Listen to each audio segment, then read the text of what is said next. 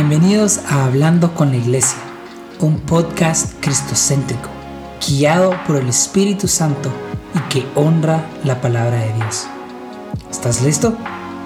Aquí vamos.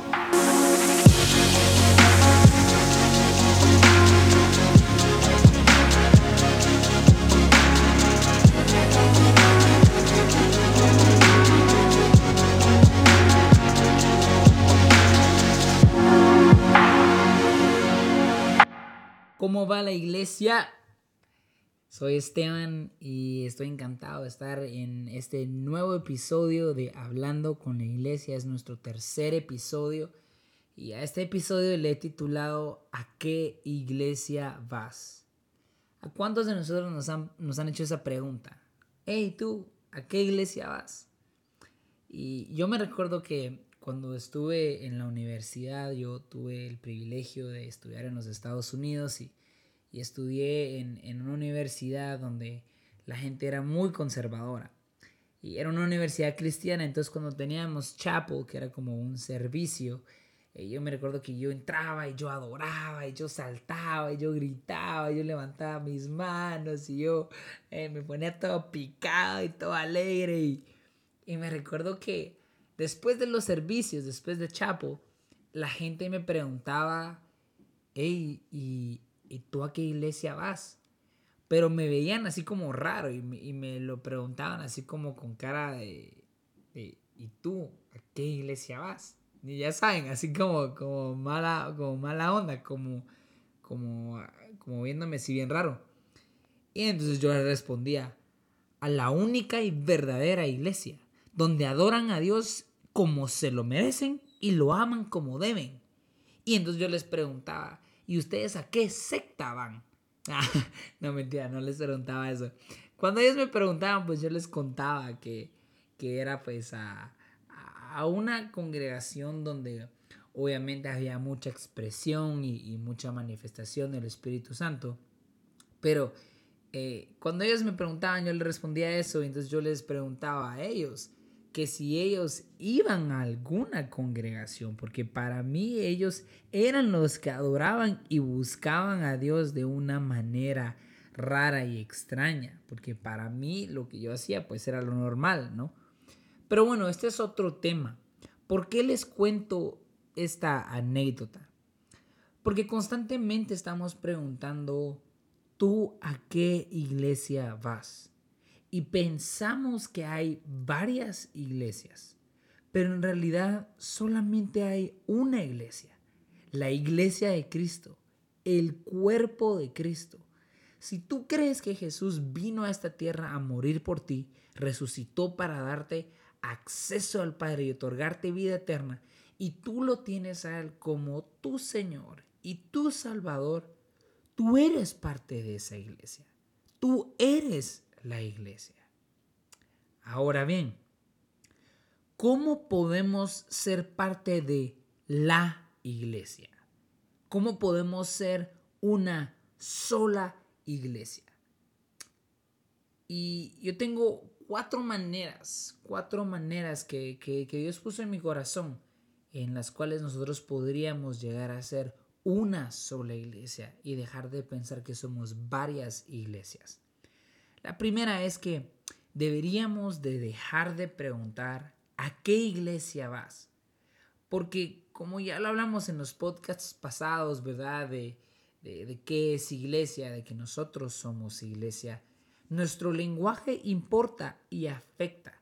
Si nosotros llegamos o, empezamos a cambiar hasta esas cosas pequeñas como nuestro lenguaje de a qué iglesia vas, podríamos empezar a fomentar mayor unidad y la idea de que no hay varias iglesias, sino solo una.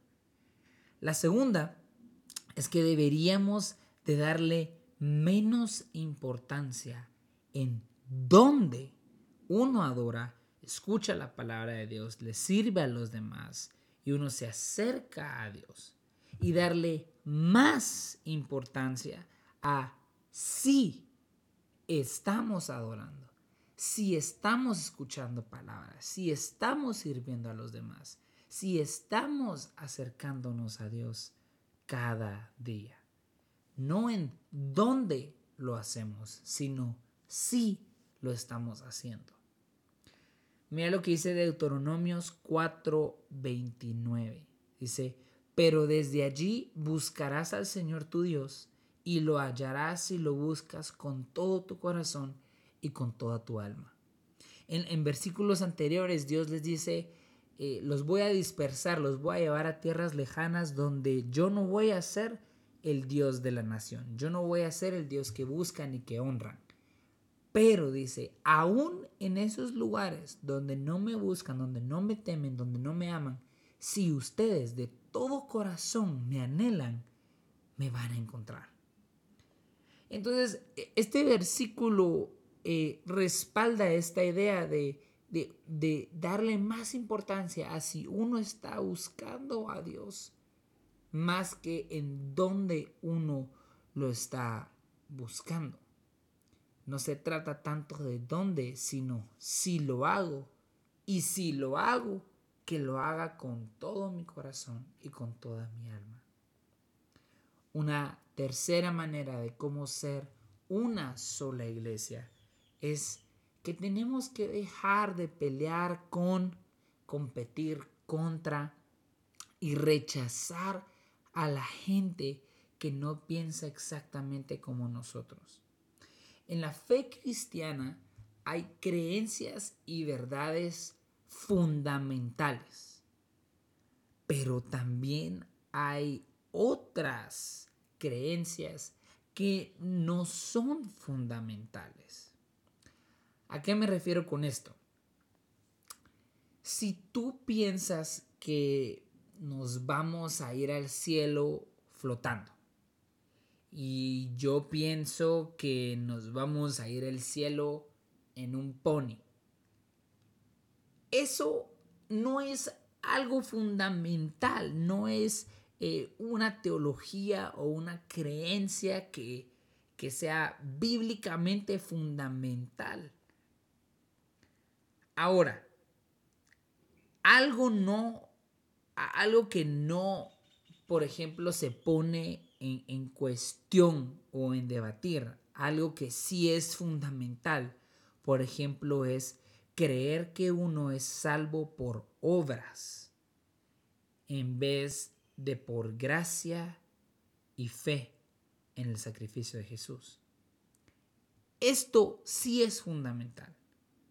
Entonces, si tú no estás de acuerdo con algo no fundamental, que otra persona cree, déjalos allí. Ahora, si es algo fundamental, ese es otro tema, pero hay tanta división y tanta pelea, tanta contienda, tanta competencia con tantos ministerios por cosas no fundamentales. En los estados había una congregación que se dividió, se partió a la mitad porque ellos decían que uno no podía llegar a un servicio con zapatos cafés, sino solamente con zapatos negros. O sea, ¿te imaginas eso? Es algo no fundamental, es algo de la, de la apariencia, es algo de un color de zapatos. Es, e, e, es, algo fundamentalmente, eh, eh, bíblicamente no es fundamental.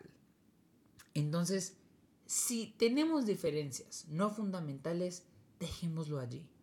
Y, enfoquémonos en, ser amigos, en amar a estas personas que tienen diferencias y, y, creencias no fundamentales distintas a las nuestras. Es más, de repente y debido a nuestra amistad y a nuestro amor que le tenemos a esas personas, ellas puedan llegar a estas verdades bíblicas fundamentales. Mira lo que, lo que dice Marcos 9, 38 al 40. Eh, viene Juan y le dice, maestro, vimos a, a una persona echando fuera demonios en tu nombre y tratamos de impedírselo porque no nos seguía a nosotros. Y Jesús le dijo, no se lo impidas, porque no hay nadie que haga un milagro en mi nombre y que pueda enseguida hablar mal de mí pues el que no está en contra de nosotros, con nosotros está. Si una persona no piensa exactamente igual que nosotros, pero tiene en, el centro de su vida a Jesucristo, predica a Jesucristo y, y tiene sus verdades fundamentales establecidas en la Biblia, está con nosotros.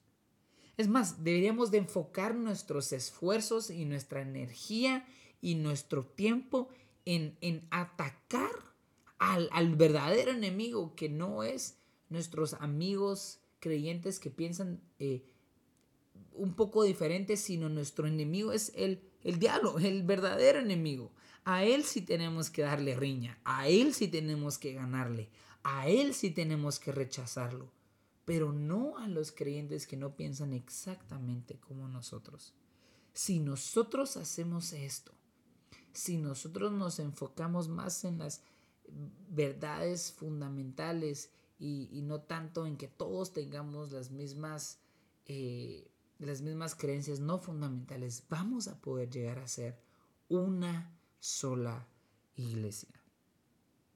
Y cuarto, debemos de de conocer más a Jesús y parecernos más a Él. ¿Por qué? ¿Cómo nos va a ayudar esto a ser una sola iglesia? Porque si nosotros conocemos más a Jesús y lo imitamos, nos volvemos más como Él, vamos a ver a la gente como Él la vería.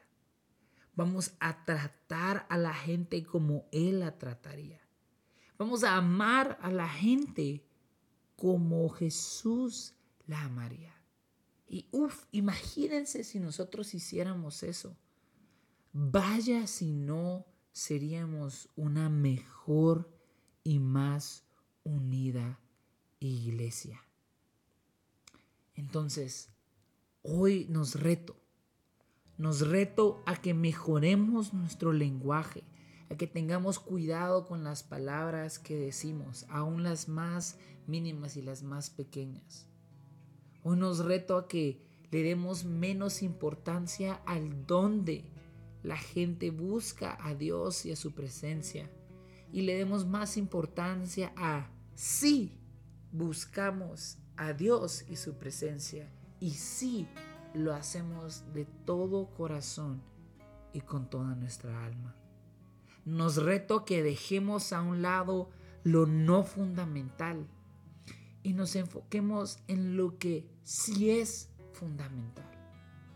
En que Jesús nos amó tanto que dio su vida para que todo aquel en el que Él creyere no se pierda, más tenga vida eterna y pueda tener perdón de pecados y pueda acercarse confiadamente y libremente delante de Dios para tener una relación íntima y personal con Él.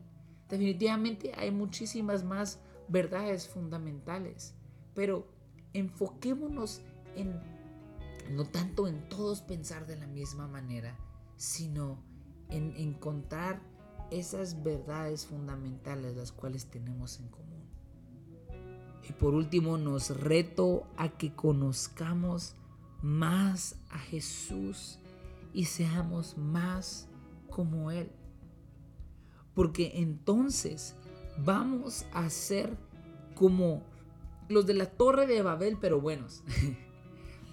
Porque obviamente ellos eh, eran uno, eran una iglesia, eran un grupo de personas y se juntaron para hacer algo que no le agradaba a Dios. Pero si nosotros nos volvemos igual que ellos, pero buenos, Dios va a decir, juntos podrán hacer todo lo que se propongan. Amigos y amigas, seamos una iglesia y seguro veremos lo inimaginable suceder.